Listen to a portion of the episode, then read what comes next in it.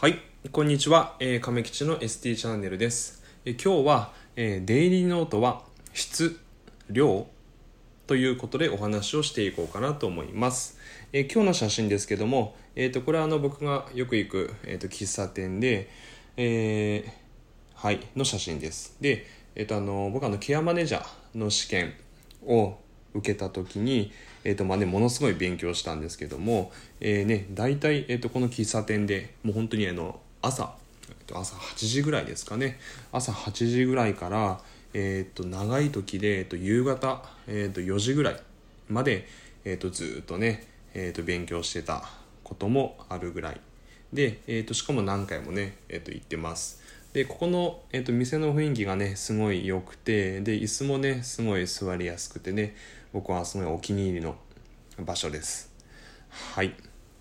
ということで、えー今日のお話なんですけども、まあ、デイリーノートは質量についてお話をしていこうかなと思いまして、えー大きく3つお話をしていきます、えー1番、えー量を取るとデイリーノートはですね量を取るとどうなるでしょうか。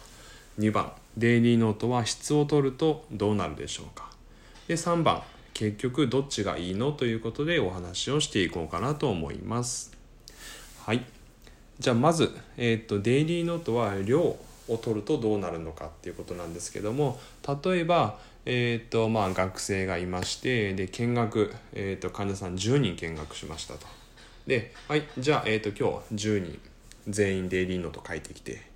みたいな感じで、えー、とバイザーが言ったとします。でそうすると,、えー、と学生は当然ね学生なので、えー、とそんなねすぐノート書けるわけでも、ね、ないですなのでえっ、とね一人一人こうノートを書くのに時間がかかって睡眠時間が削られるでしょうでえっ、とね10人もね、えー、と患者さんデイリーノート書くと結局一人一人のこうデイリーノートを書く内容の質っていうのが落ちます。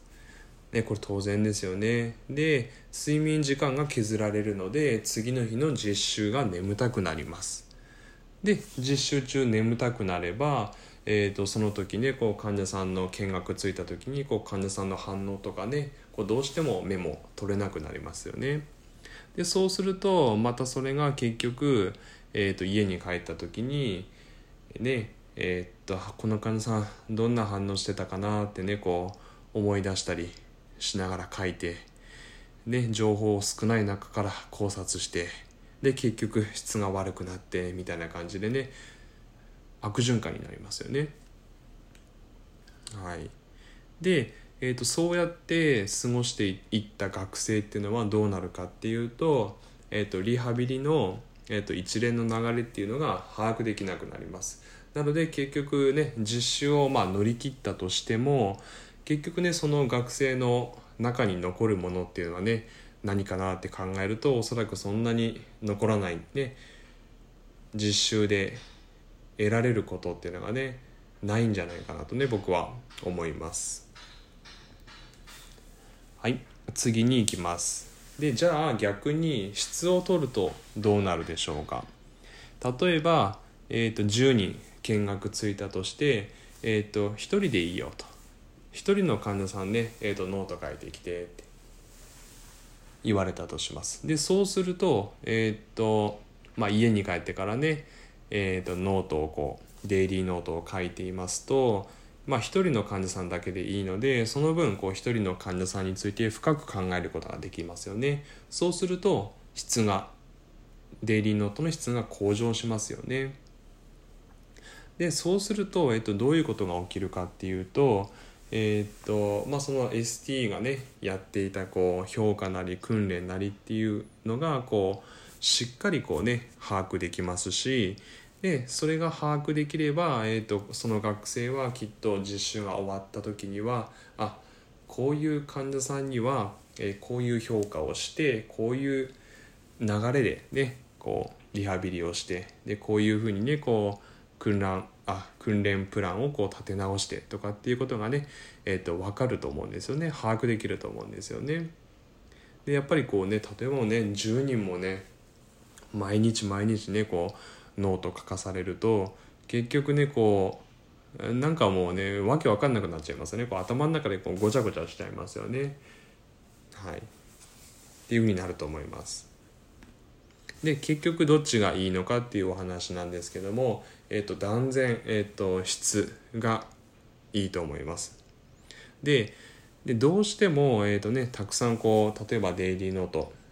書いてきてっていう場合は例えば、えー、と失語症の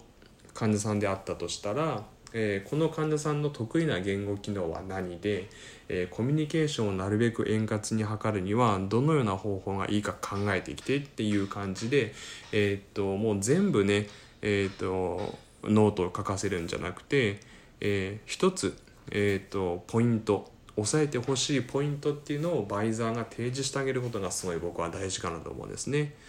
でそうすると,、えー、と学生はねえーと、なんていうかこう目標を提示されたわけですからこうそれに向かってねこうノートを書いていくということなので、えーと、学べることっていうのがねすごい多いと思うんですよねそっちの方が。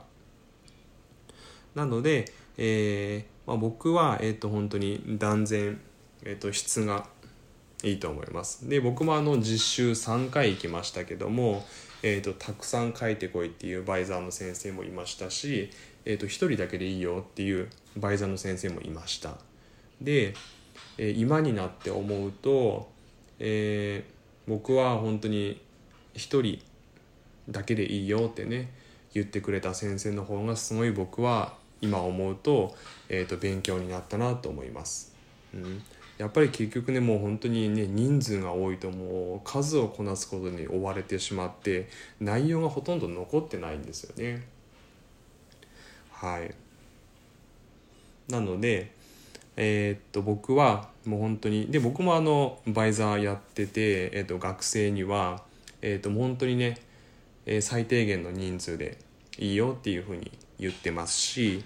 でまあどうしてもね、えー、と量を取る場合には、えー、と今言ったみたいに、えー、見学ついた患者さんの、えー、とこういうところ